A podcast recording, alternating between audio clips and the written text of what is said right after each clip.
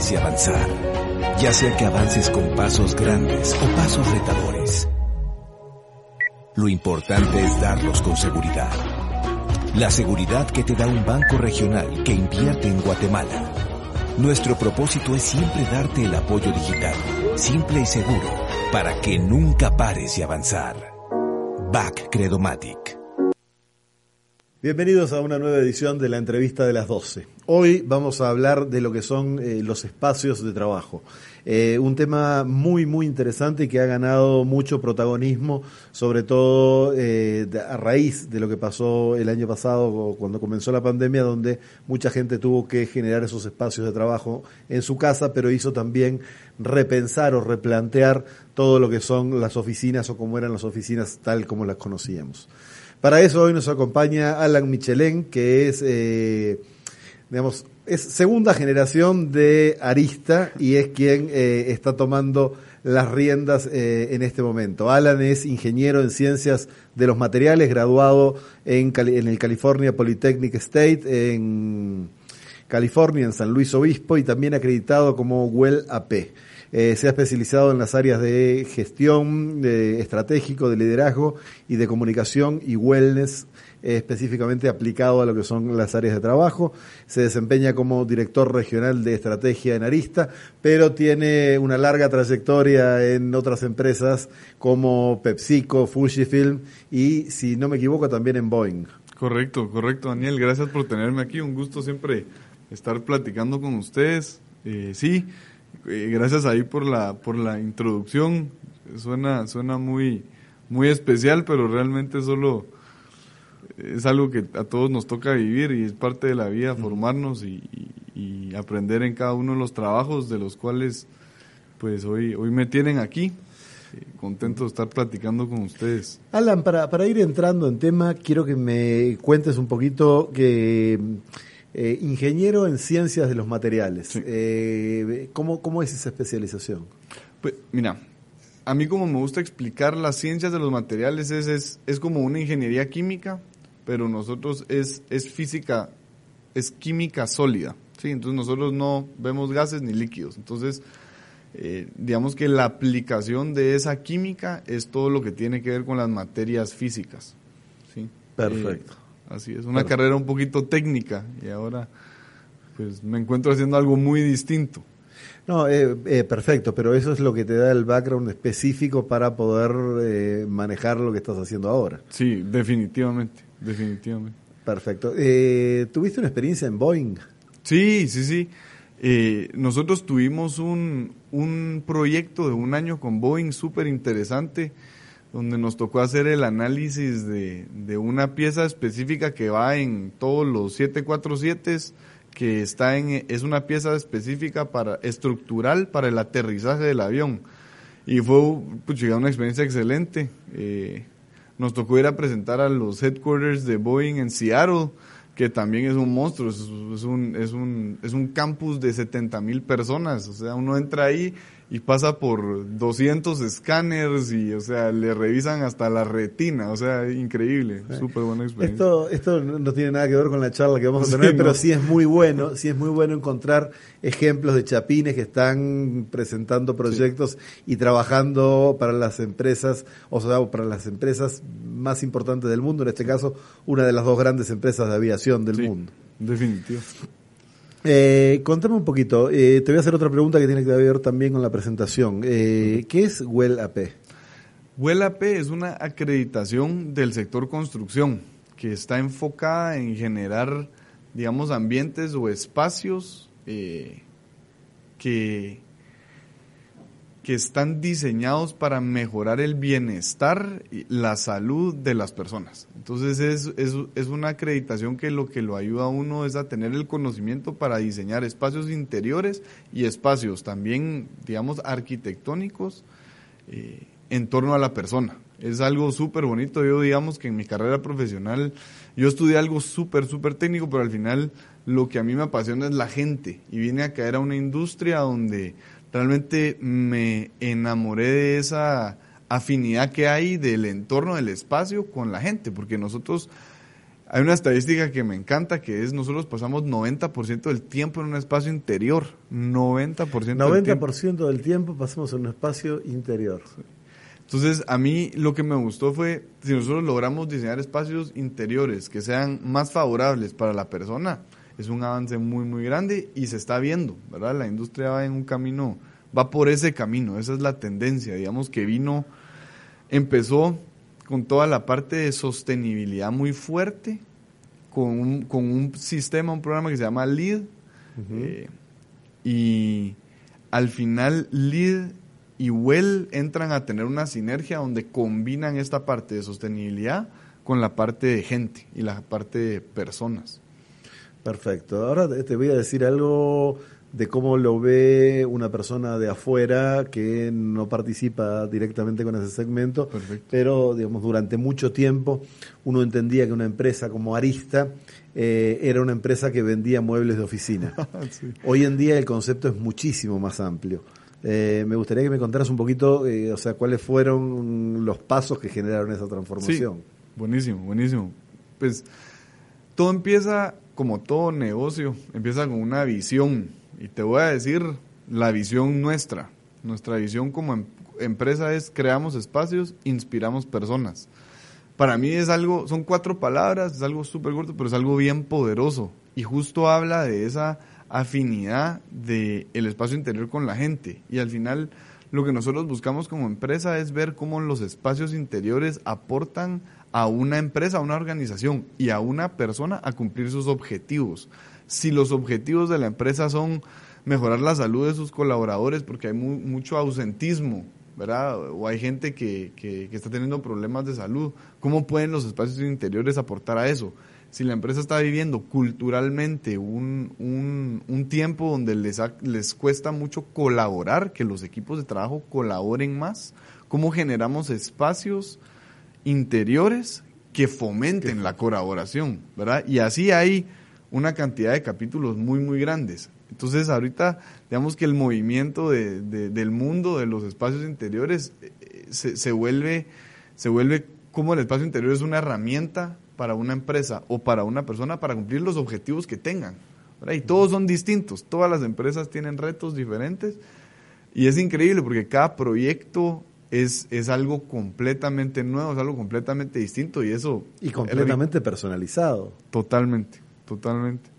Sí, nosotros aprendemos mucho de uno de nuestros aliados comerciales, que es Hayworth, que es uno de los tres líderes mundiales en, en mobiliario, pero como tú bien lo dices, que, se ha transformado, ¿verdad? Eh, y el, realmente uno de los valores agregados más grandes que tiene esta empresa es el conocimiento. Ellos tienen una empresa que se dedica a workplace strategies, estrategias de espacios de trabajo, y todo lo que hacen es... Eh, ver cómo pueden, cómo pueden visualizar y cómo pueden implementar espacios que sean, que sean esto que estamos hablando ahorita. Y todo este contenido y todo esto nos ha ayudado como a dar esos pasitos, ¿verdad? A pensar un poquito más allá y no decir yo esto es el producto que vendo, sino que yo puedo ayudarte a ti como empresa a cumplir con tus objetivos. No, no, para eso te digo, es increíble, porque antes estábamos hablando de que lo que había era estándares. O sea, tenemos los escritorios de 1,20, de 1,60 y de 2 metros. Sí. Pero hoy en día todo se personaliza, pero lo, que, lo que más me, interesa es que sigamos profundizando en el tema de cómo puede ayudar a ¿ah? eh, esos espacios de trabajo a la, productividad. Eh, ¿cómo, se, ¿Cómo se estudia eso? ¿Cuáles son los factores que se toman en cuenta para que eso tenga una, una repercusión directa en la efectividad de las personas? Buenísimo. Y aquí nos podemos ir súper técnicos o nos podemos ir súper conceptuales. Yo creo que valdría la pena empezar por lo conceptual y si es y si podemos profundizar mejor. Hay varios aspectos, ¿verdad? Y voy a hablar un poquito de la acreditación que te comenté de Well AP. Y aquí hay un montón de temas, ¿verdad? Empezando desde desde la distribución de los espacios, ¿verdad? La cantidad de ocupantes que hay dentro de un espacio, uno tener un espacio muy denso puede ser contraproducente dependiendo de lo que uno esté buscando. Y va, va muy de la mano con otros elementos. Eh, la número uno, queja, y te voy a, yo soy una persona, soy ingeniero, ¿verdad? Entonces eh, me gustan mucho las estadísticas. La número uno, queja en el espacio de trabajo, es la acústica. Si la acústica no está mal diseñada, si, si no está bien diseñada, perdón, yo no voy a poder ser productivo. Si yo necesito estar enfocado en, en, una tarea, en una actividad, que es a lo que se está moviendo el mundo del espacio interior, es a, trabajar en base a actividades, ya no a tareas, sino que son diferentes proyectos que uno lleva a cabo. Si necesito espacios de enfoque, necesito diseñar el espacio interior para que cumpla esa función. Si necesito espacios de colaboración, lo mismo, ¿verdad?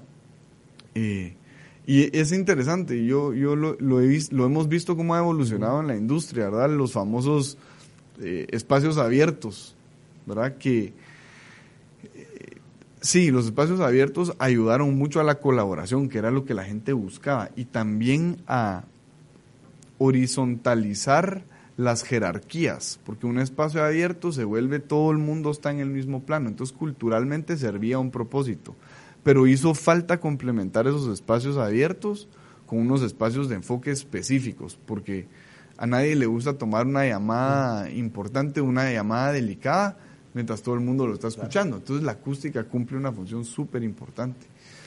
Em, la calidad del aire interior, ese es un tema que a mí me apasiona mucho y es un tema que para mí es muy, muy crítico, ¿verdad? Eh, la calidad del aire interior tiene un impacto directo en la salud. Eh, desde el sistema nervioso hasta el sistema respiratorio, ¿verdad? Y, tener una mala circulación del aire puede, ahorita más que nunca con este tema de la pandemia, se ha vuelto todavía más importante. Eh, ¿verdad? La correcta circulación del aire ayuda a que los virus no se queden atrapados dentro de los espacios. El famoso, eh, alguien de la oficina entró con gripe y todos los 30 después de una semana que están en la oficina salen con gripe también. ¿Por qué? Porque los sistemas de aire acondicionado no están diseñados para circular el aire de la forma correcta, con el volumen y la capacidad correcta. Eh, la iluminación, la iluminación en un espacio, en un espacio interior se vuelve súper, súper crítica y hay un, aquí es, es, uno de los temas técnicos, pero se llama el ciclo circadiano, que es lo que regula nuestro ciclo de dormir si nosotros salimos de la oficina tarde porque nos quedamos trabajando y la oficina todo es luz LED, luz súper, súper clara, poco cálida, el cuerpo piensa que todavía está mediodía. Llegamos a la casa, nos cuesta dormir. ¿Por qué? Porque nuestro sistema nervioso piensa que seguimos en esa actividad. Entonces, son cosas de los espacios interiores interesantes. No, eh, es muy interesante porque ya estamos hablando, ya pasamos de lo conceptual a hablar de las cosas puntualmente técnicas que, Que, necesitamos tener. Eh, hay, hay, algo que me quedó en lo que decías, en algún momento se empezó esa, esa evolución sobre eh, cada uno con sus oficinas y, cerradas y además ahí se mostraba la jerarquía por la cantidad de metros que tenía cada oficina, a aplanar los organigramas y a darles o sea, el, mismo lugar. Que eso, eso de alguna manera se está dejando o, eso va a continuar, lo que pasa que hay que agregarle todas estas cosas que decís vos de iluminación, acústica, aire. Sí, definitivamente se viene para quedarse, porque pues lo que, lo que se ha visto a nivel ya de negocios es que esos organigramas más horizontales, más planos, eh, son bastante más efectivos. Y, digamos que esa, ese pensamiento antiguo del liderazgo, que no era un liderazgo, sino que era una jefatura, ¿verdad? Era tener a alguien diciendo qué hacer, se, se cambia, ¿verdad? Cambia mucho y viene, viene el espacio, viene a evolucionar con, esa, con ese concepto. Eh, los espacios abiertos, los espacios colaborativos vienen definitivamente para quedarse, resolviendo estos temas que, que vinieron como una repercusión, por así decirlo, de eso. Entonces, sí, eh, yo, yo, creo que, yo creo que al final nosotros tenemos, tenemos un par de programas interesantes y uno en el que yo estoy, digamos, entrenado por parte de Hayward, por parte de este aliado que les mencioné al inicio, y es de cultura y se llama Culture Values Framework.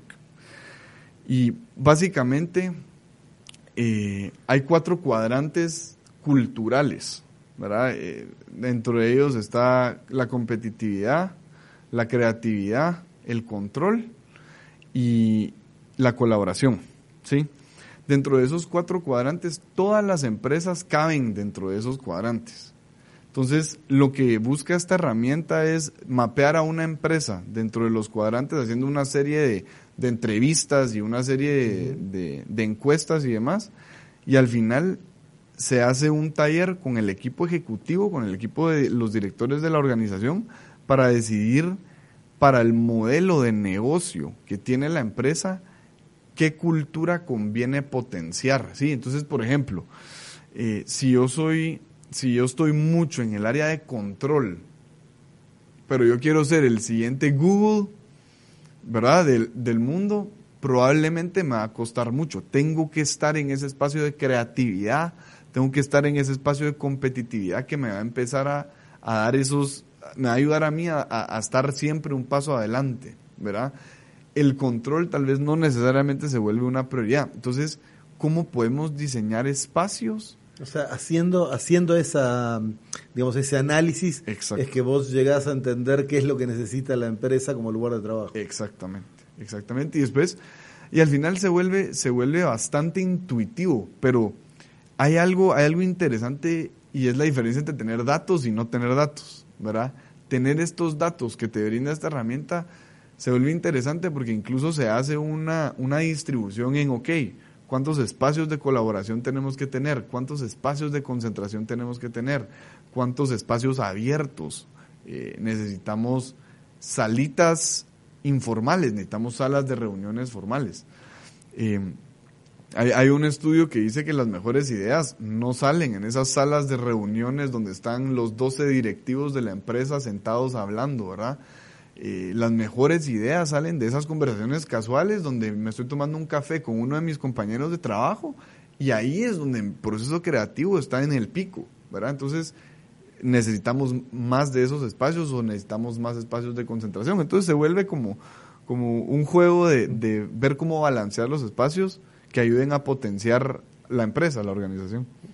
Eh, vamos a hacer una pequeña pausa y enseguida regresamos con Alan Michelén porque todavía quedan muchas más preguntas sobre cómo conformar el espacio de trabajo ideal para cada empresa y para cada persona.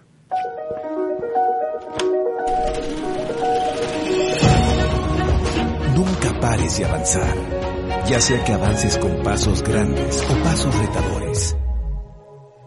Lo importante es darlos con seguridad la seguridad que te da un banco regional que invierte en Guatemala. Nuestro propósito es siempre darte el apoyo digital, simple y seguro, para que nunca pares de avanzar. Back Credomatic. Continuamos en la entrevista de las 12 hablando con Alan Michelem. Alan, hay algo que yo describo como de formación profesional y que es que cuando nosotros que conocemos sobre algún tema lo miramos especialmente. Eh, vos cada vez que entras a una oficina y ves eh, la distribución, el mobiliario, cómo están, eso te da pautas de entender qué tipo de empresa es, cómo se mueven, qué le falta. Totalmente, totalmente. el, el el espacio interior es como una huella digital. ¿Por qué? Porque si yo entro a una empresa y todos los gerentes y todos los jefes tienen una oficina cerrada, me dice mucho. Me dice, esta es una cultura que tal vez todavía está en ese en esa en esa estructura organizacional un poquito más formal, ¿verdad? Más eh, diplomática, ¿verdad? Más jerárquica. Eh, si yo llego y los espacios son colaborativos, hay muchísimas salas informales. Yo empiezo a sentir que la cultura es un poco más más ligera, es un poquito más flexible. Más, exactamente, exactamente. No, el espacio interior, nosotros decimos, es una huella digital, la huella digital de una empresa. Ok. Eh, todo lo que hayas visto acá en nuestra oficina, por favor, no, no lo comentes o, en todo caso lo hablamos en privado. Sí, sí lo hablamos después. eh, el año pasado con la pandemia se sacudió todo lo que era eh, los formatos laborales, se aceleró mucho algunas tendencias que ya veíamos, se comprobó que el teletrabajo o el trabajo desde la casa eh, es viable. ¿Cómo afecta eso eh, el, digamos, dos cosas? ¿Cómo afecta eso el negocio en su momento de, Arista como empresa? y cómo, cómo ha afectado la, la, forma en que uno se organiza en su casa, porque porque tampoco no, no, no podemos pensar que todos tienen el espacio en su casa como para hacerse un home office. Totalmente. No, definitivamente. Bueno, empezamos hablando por el negocio. Eh, definitivamente cambió, ¿verdad? No es que haya mejorado o empeorado, cambió. Nosotros, eh, digamos que como empresa, eh, desde que empezó la pandemia, dijimos, nosotros tenemos que ahorita cambiar la estrategia de negocio y se volvió muy enfocada en el home office, ¿verdad? El famoso home office. Entonces empezamos a utilizar eh, esa estrategia, definitivamente fortalecimos, ya veníamos muy fuerte con el tema de, redes sociales, con el tema de comercio electrónico, pero definitivamente nos, nos, nos, enfocamos en fortalecer esa estrategia. Eh, y, y, sí, al final se volvió un tema de, equipar los espacios ya en las casas de las personas, porque había mucha gente como eh, incluso algunos de nosotros dentro de la empresa que empezamos trabajando en el comedor, ¿verdad? En unas sillas de madera. ¿Y qué pasó? A las dos, tres semanas, todo el mundo con dolor de espalda. Entonces yo tenía amigos, clientes que me llamaban y me decían, ya no aguanto mi espalda, necesito que, mira, ¿qué hago? Vendeme una silla, lo que sea. Y eso se volvió a volver, se empezó a volver nuestro pan de cada día, ¿verdad? Y, y al final pues también empezamos un poquito con nuevos, desarrollo de nuevos productos también específicos para el home office. Eh, y empezamos a también tener que entender qué estaba pasando en el mundo del home office. ¿verdad? Yo tengo, mi gerente regional de mercadeo es mamá y es un reto increíble, ¿verdad? Y, entramos a temas como la, la privacidad, ¿verdad? Cómo podemos también en la casa generar privacidad, porque teníamos al hijo que entraba eh, a media sesión, cómo podíamos nosotros ayudarla a ella, que eso no pasara, entender esos retos y ver cómo podíamos también nosotros desde el punto de vista del negocio darle una solución. Eh, pero sí, la estrategia cambió definitivamente bastante. Nosotros era, somos mucho de, tener clientes que nos compran 500 o 1000 sillas y se volvió a, a, tener 500 clientes que nos compran una, una silla y un escritorio. Entonces el negocio se volvió otro, eh, los sistemas internos, eh, nosotros pues gracias a Dios hemos sido una empresa que se dedica mucho, pues que, tiene un enfoque tecnológico fuerte. Y los sistemas se volvieron muy importantes en esta época, eh, alinear los procesos para atender ya no a un cliente grande, sino a varios clientes pequeños. Entonces el modelo de negocio se volvió, se volvió interesante digamos, para las empresas grandes, las que ya tenían esa oficina donde trabajaban 500 personas o 1000 personas, ¿esto también representa un cambio en la forma en que van a estar organizados, estructurados, eh, en la forma en que están organizadas el, layout de sus oficinas? Sí, definitivamente. Nosotros ahorita hablamos eh, de un, e, el ecosistema de las oficinas, porque ya no es la oficina de trabajo el espacio donde uno trabaja se volvió un ecosistema y ese ecosistema se compone en tres. Las oficinas, que es lo normal, el home office y en la mayoría de los casos un tercer espacio. Ese tercer espacio puede ser el cafecito donde a mí me gusta ir en la mañana, puede ser eh, el coworking space, ¿verdad? Donde yo voy dos veces a la semana. ¿Por qué? Porque o, esa o la oficina de mi edificio, yo vivo en un edificio y mi edificio tiene unas oficinitas en el lobby entonces, eso se vuelve mi espacio donde yo me voy a concentrar. Entonces, estamos viendo cómo está evolucionando ese ecosistema que pasó de ser un espacio a tres. Y ahora, digamos que algo que nos ha quedado muy claro es que el espacio de trabajo, las oficinas, no se, no se vuelven obsoletas y no vemos que se vayan a volver obsoletas. Y la razón es, las grandes empresas están viviendo ahorita un cambio interno grande, evidentemente y muy fuertemente, digamos, hay, hay, hay, un, hay un tema que se, vuelve, que se vuelve claro y es la cultura. Muchas empresas le apostaban a su cultura y su cultura era lo que, los, lo que les daba ese pie, tener ese pie adelante de la competencia. Pero ¿qué pasa? Es difícil mantener una cultura organizacional si tiene uno a todos los, a la gente en su casa.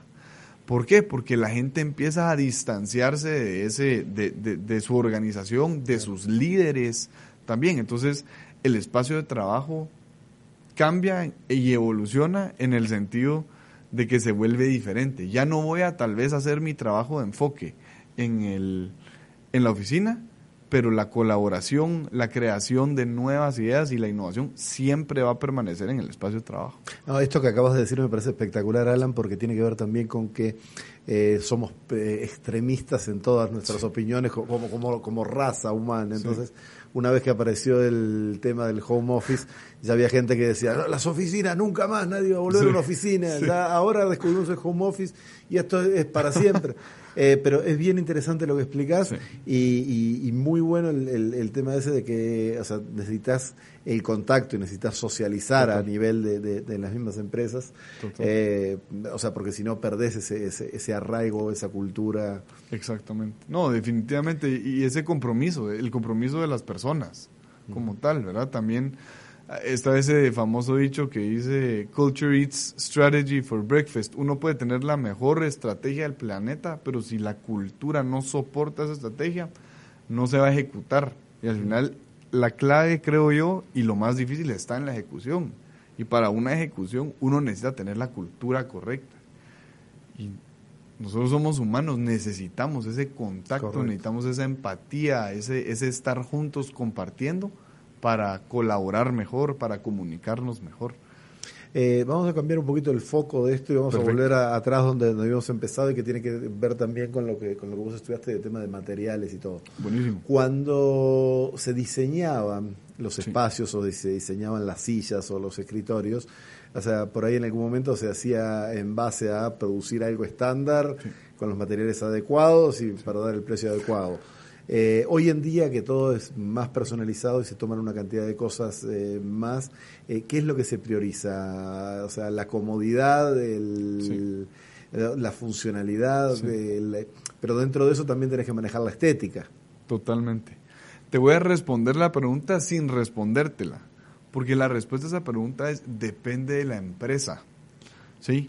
Si yo quiero, por ejemplo, yo entro al, al espacio interior de una firma de abogados, y sigue siendo muy formal, muy institucional. ¿Por qué?